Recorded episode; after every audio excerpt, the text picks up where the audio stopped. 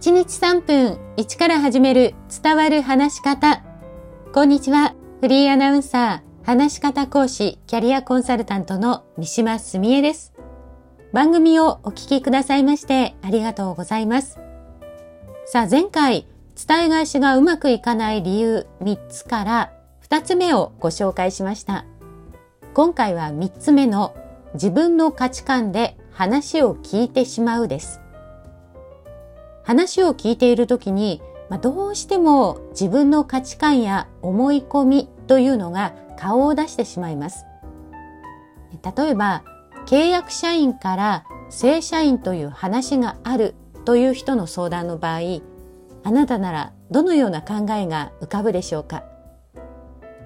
実はこのテーマ、傾聴のロールプレイングで私が相談する側、クライエントとなって話したものなんです。まあ、実際に私自身の過去の経験をもとにしたものなんですが契約社員として勤めていた組織で翌年から正職員になってほしいと言っていただいたんです。当時私は35歳福岡に住んでいました、まあ、東京で一度仕事をしてみたいそう思っていたこともあって正職員になるかどうか本当にその時悩みました。半年くらい悩んだように記憶しています。で、この時のことをロールプレイングでやってみたんですが、聞いてくれた人は、契約社員よりも正社員の方がいいという価値観をお持ちだったようなんです。なので、なぜ正社員にならないのか、正社員になるのは絶対にいいというのが、こう言葉の端々から感じられました。聞き手が自分の価値観で聞くと相手は押し付けられているように感じます。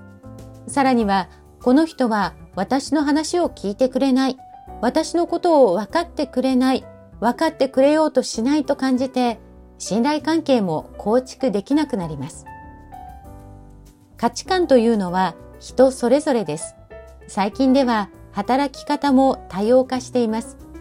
契約社員よりも正社員の方がいいと思う人もいると思いますし、